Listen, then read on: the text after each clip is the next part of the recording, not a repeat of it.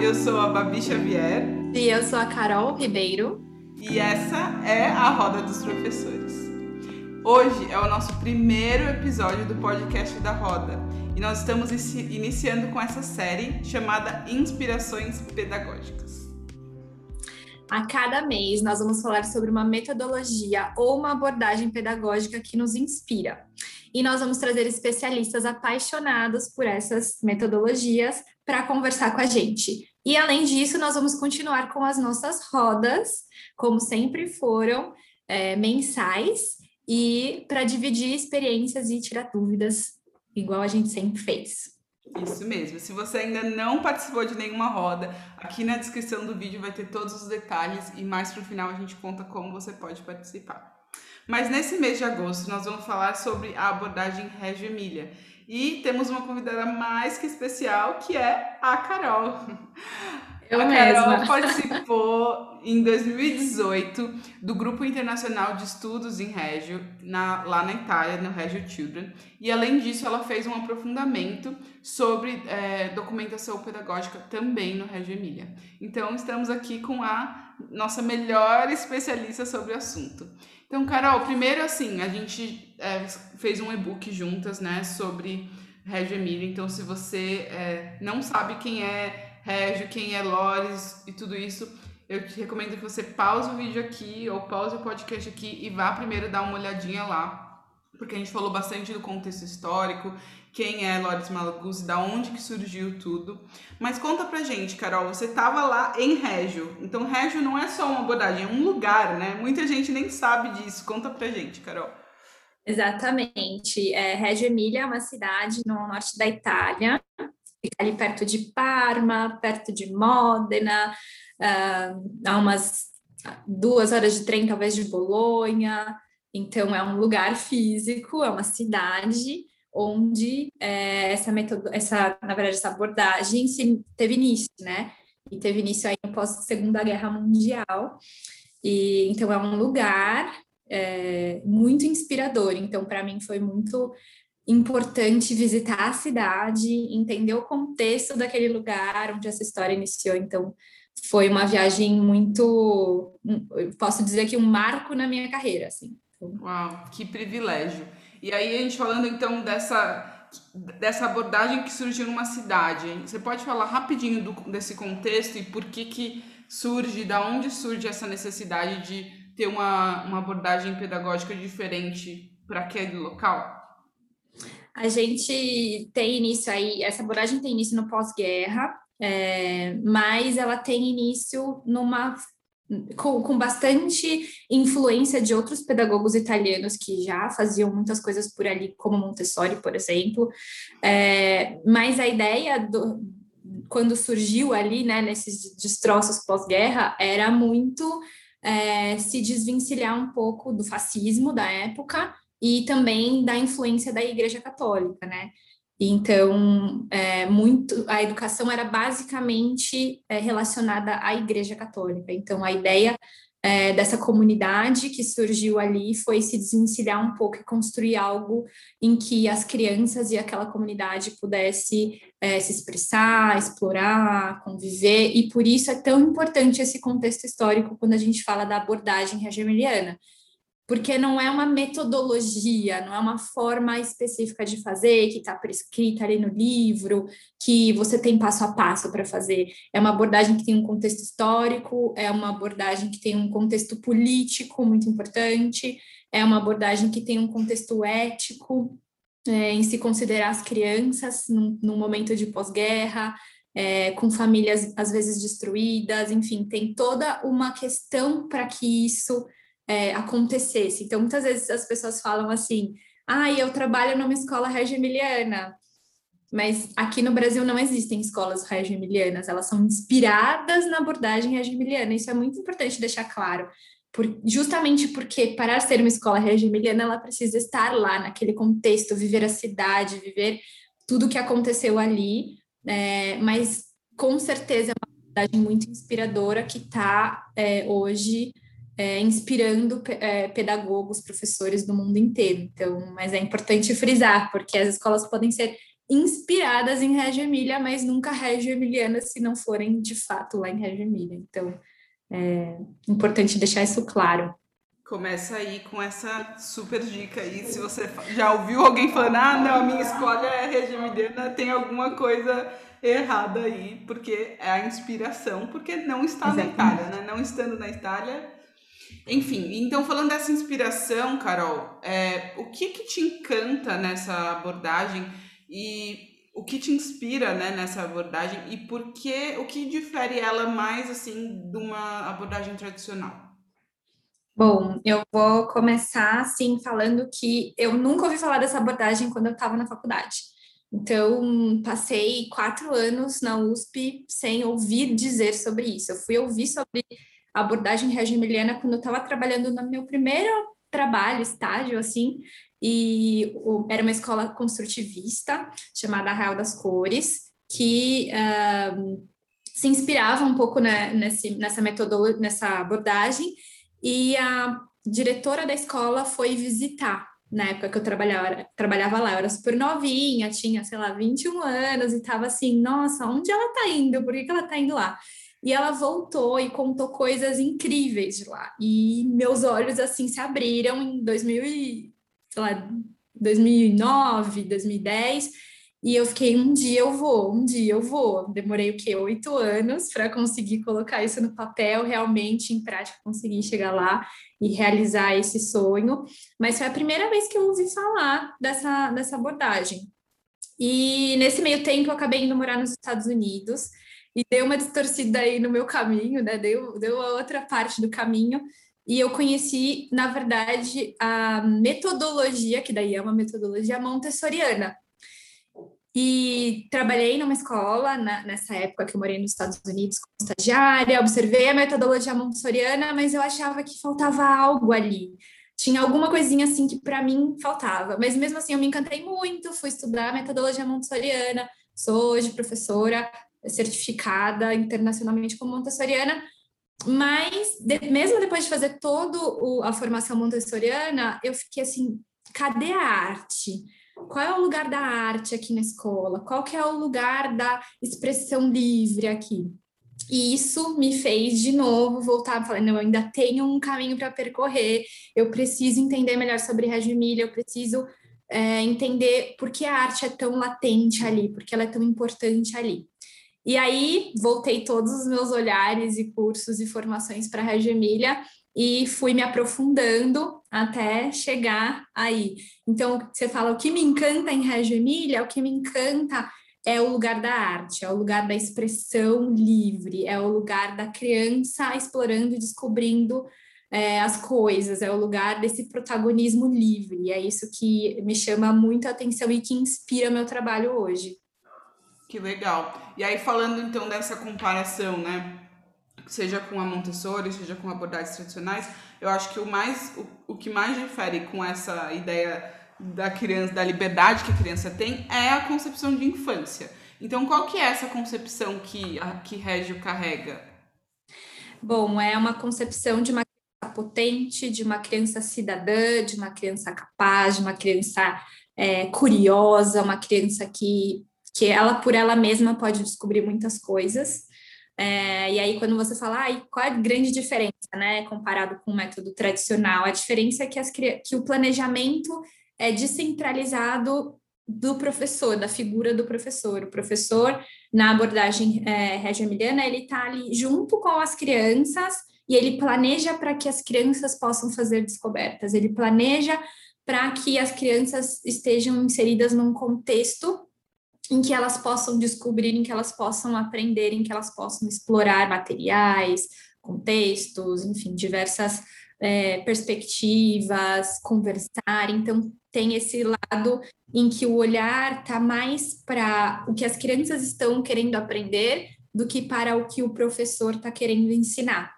Então, eu acho que essa é, é, a grande diferença, assim, essa questão da mobilidade, das crianças, do, do, mobiliário, das crianças poderem fazer escolhas dentro da sala de aula, tem essa questão do espaço, é, comparando uma escola tradicional com uma escola é, que segue essa abordagem regio-emiliana, é, e até mesmo montessoriana, tem a questão do espaço como um terceiro educador, um espaço que ele é planejado para que as crianças possam é, descobrir, para que elas possam tocar, para que então o espaço da escola é delas, então essa coisa da contenção, de ter que sentar, de ter que dividir, de ter que ter que tudo, sabe? É, não é esse o lugar na escola regimiliana, é, nas escolas né, que seguem essa, essa abordagem, e eu acho isso muito relevante, poder ter escolhas, poder é, fazer o seu próprio percurso.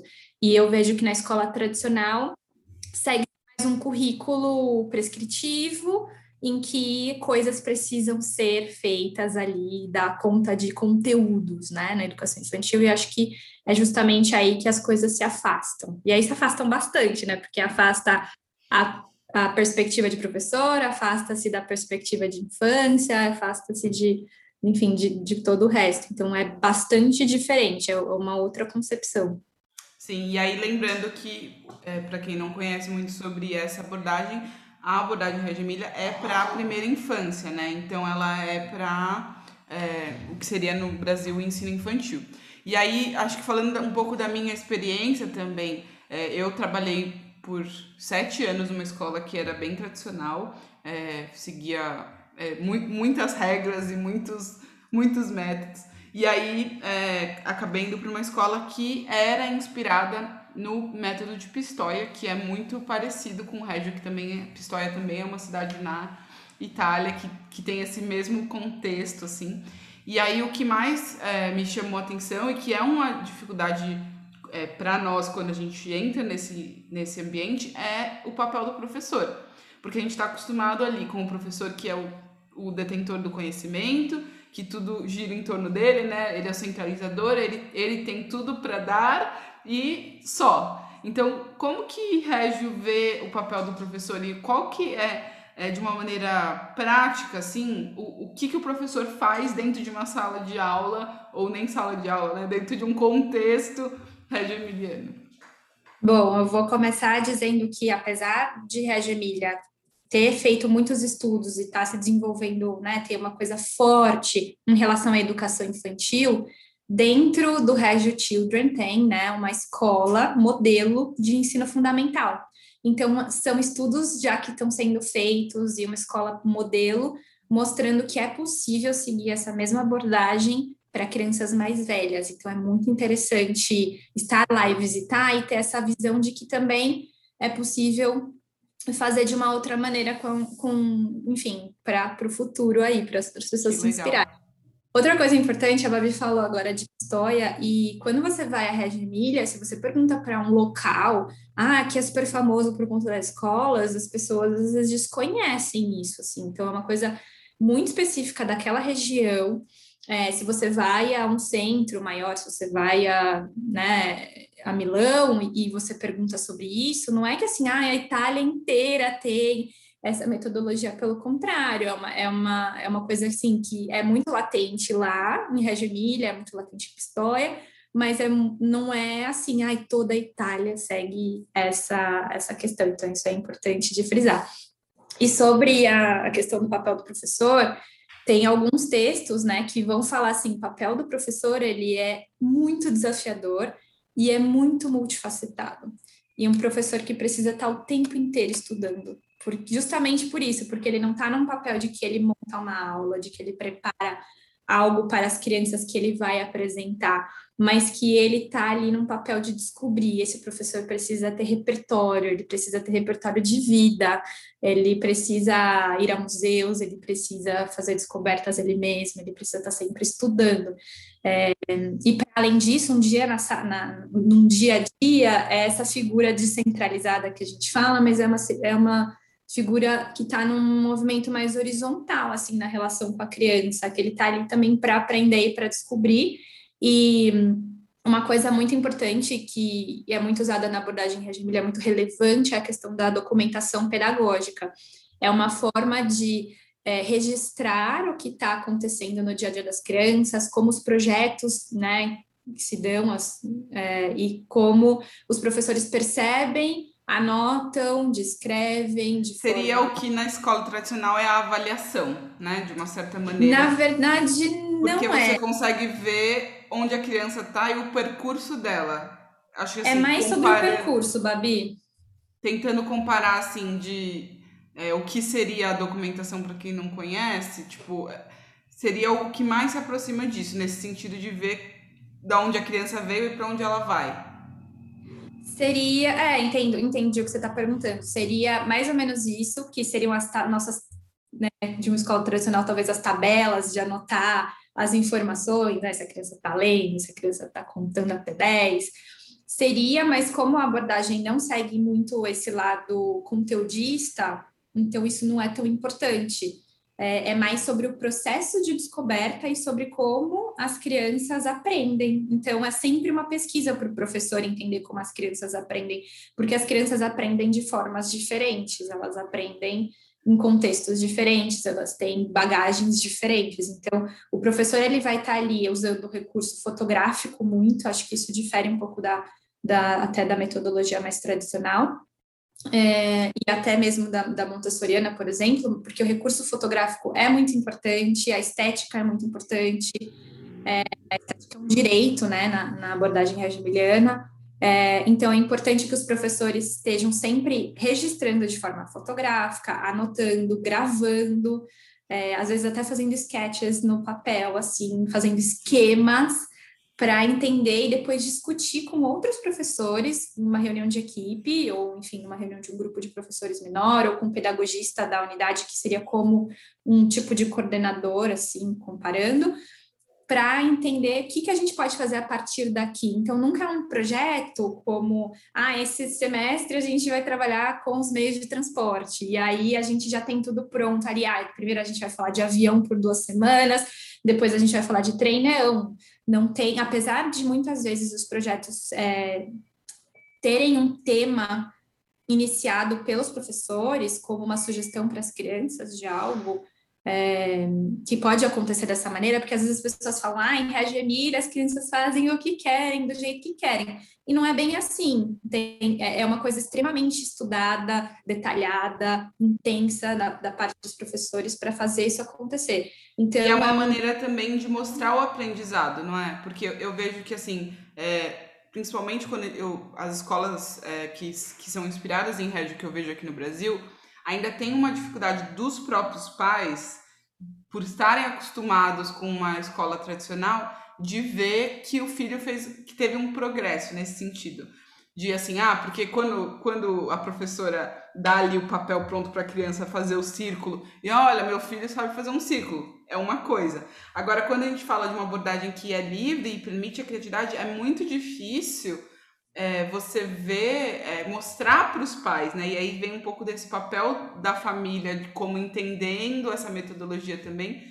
E acho que a documentação vem, vem como isso, assim, também, como uma maneira de você poder mostrar, não só para os pais, mas para aquela comunidade, para a própria criança, aquela, aquele, aquela jornada de conhecimento, né? Exato, é colocar as crianças no papel de de pessoas que, que produzem conhecimento, né? É divulgar a potência da infância, é divulgar o quanto as crianças são capazes. Então, a documentação pedagógica ela serve como recurso para o planejamento. Então, é a partir do que os professores estão vendo, observando, estudando sobre as crianças, sobre a participação delas nos projetos, no dia a dia. É sobre é, depois fazer um wrap-up ali, né? Juntar tudo é, que foi feito ali durante aquele projeto, enfim, e fazer uma documentação de fato que, que vá ser divulgada, nem tudo que aconteceu vai ser divulgado, vai ser escolhido para ser divulgado. É, e é, um, é uma forma de registrar o que aconteceu, de ter ali aquele, você voltar e ver o que você aprendeu. É uma forma de comunicar para toda a comunidade mesmo, para os pais que têm também um papel muito importante na escola, né? A escola regimiliana ela tem essa, desde o início, né, ela foi construída por famílias, né, ela tem o movimento da família como base, né, como, como pilar ali na sua construção. Então, a família, ela é parte da, das escolas, ela toma decisões, existe um conselho. E o que é muito importante dizer, acho que até para a gente que está sempre né, nesse contexto de eu e você, né, estamos, e, e muito da nossa rede está nas escolas é, privadas aqui no Brasil, a maioria das escolas são públicas, né, lá em Reggio Emília. Então, é, é, a escola é um direito das crianças, ela é uma obrigação do, do governo em, em fornecer é, essa educação de qualidade. O sistema preza muito por isso e luta muito para que as coisas aconteçam lá.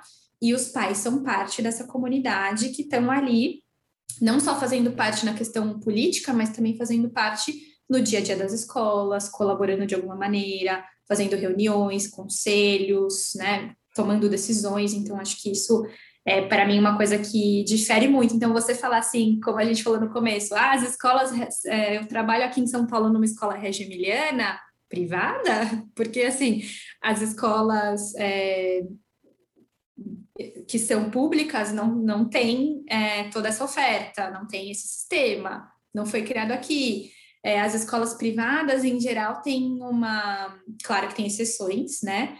Mas, em geral, tem essa questão de eu estou vendendo algo para alguém. E é, é, de fato, é isso mesmo. Estou vendendo essa educação, que seja de qualidade, que seja qual for, mas existe uma relação de comércio ali, né? De, de, de e compra. já muda o fundamento do, da abordagem, né? Exato. Então, aí muitos, muitas famílias acabam entendendo que é um trabalho da escola e que ele não deve se envolver porque ele está pagando por algo que deve ser feito pelo outro.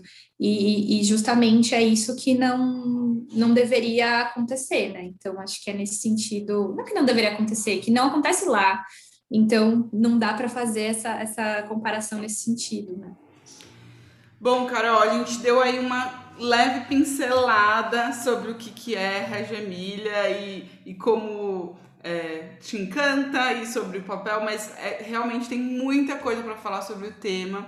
E eu acho que então a melhor maneira que a gente pode fazer é encerrar por aqui, porque nós teremos a roda. Então, se você está vendo esse vídeo no dia que ele saiu, será na semana que vem. É, no dia 19 de agosto de 2021, quinta-feira, às 7h30, a gente vai ter a roda. O que, que é a roda? É um encontro que a gente faz virtual é, pelo, pelo aplicativo do Zoom e você pode participar de maneira gratuita.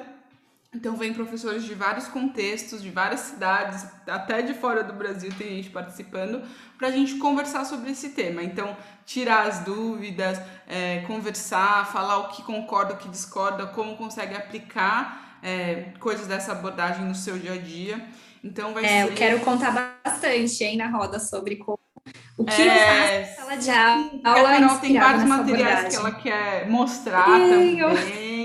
Então, venha, participe da roda dia 19, quinta-feira, às 7h30. Aqui na descrição do episódio você vai ter o link para você poder se inscrever. Então a gente precisa da sua inscrição porque a gente tem um número limitado aí para manter a, a, conversa fluida. Então você consegue se inscrever aqui pelo link. E se você está vendo esse episódio depois, Vão ter outras rodas também que você pode participar. E para ficar por dentro, então, do que a gente tem feito, você pode seguir a gente no Instagram, arroba roda de professores. E para você saber mais também sobre é, o Reggio Emília, o e-book está disponível também no link aqui na descrição.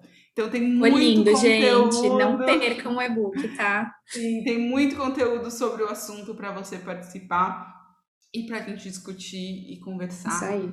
Inclusive no e-book tem dicas de leitura também, se você quiser se aprofundar, saber mais, vai ter lá um monte de dicas de, de livros para vocês. Sim, a Carol falou rapidinho de como o espaço é importante né, na metodologia, é, na abordagem Regimilha, e ela tem um Instagram né, que chama The Third Educator, que é o terceiro educador, que também está aqui na descrição para você é, seguir ela lá, que ela posta um pouco, né, Carol, das propostas e das coisas que você Exato. faz que são inspiradas em Reggio. São inspiradas, é. Então segue lá para acompanhar também. De vez em quando eu posto umas coisinhas. e é isso. Muito obrigada por ouvir até aqui e conversar, participar dessa conversa com a gente. Pode deixar suas dúvidas nos, nos comentários aqui, que a gente vai querer saber mais de você e conversar sobre isso mais na próxima roda. E é isso. Tchau, tchau. E é isso. Tchau.